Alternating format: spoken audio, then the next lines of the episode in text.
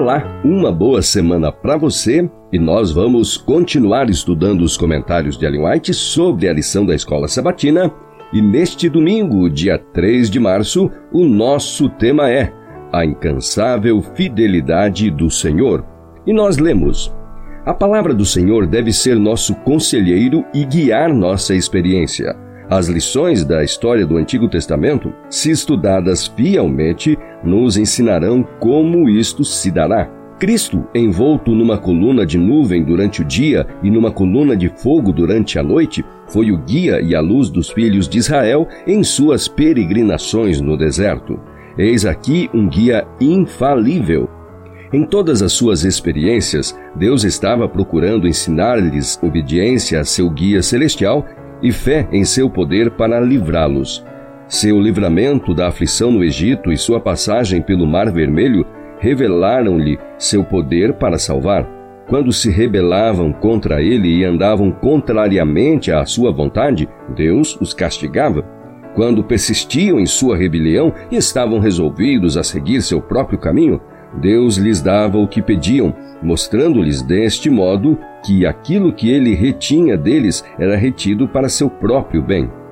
Toda a punição que resultou de suas murmurações era uma lição para aquela vasta multidão de que o pesar e os sofrimentos sempre constituem o resultado da transgressão das leis de Deus.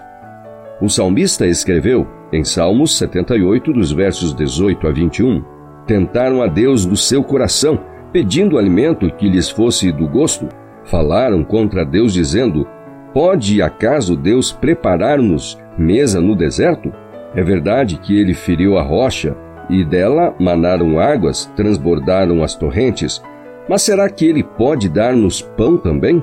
Ou fornecer carne para o seu povo? Ouvindo isto, o Senhor ficou indignado. Reclamações e tumultos tinham sido frequentes durante a jornada do Mar Vermelho ao Sinai, mas, compadecendo-se de sua ignorância e cegueira, Deus teve misericórdia e não castigou o pecado deles. Entretanto, desde então, o Senhor tinha se revelado a eles em Horebe.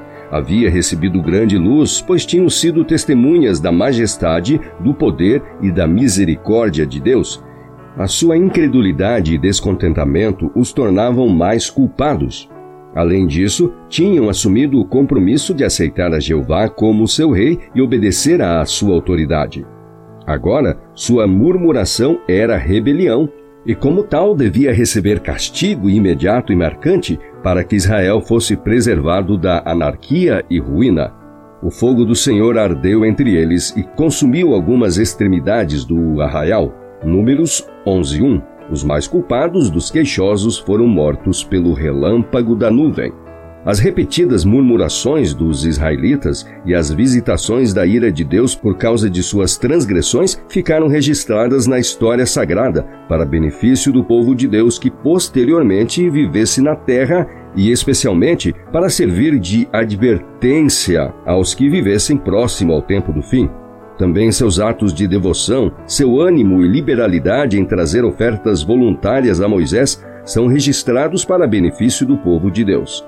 Sua atitude em preparar alegremente o material para o tabernáculo é um exemplo para todos os que verdadeiramente amam o culto a Deus.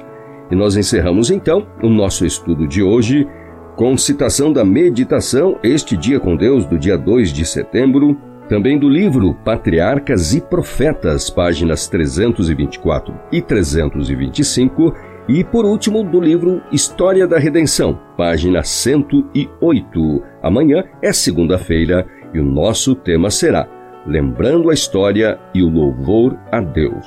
Te espero amanhã.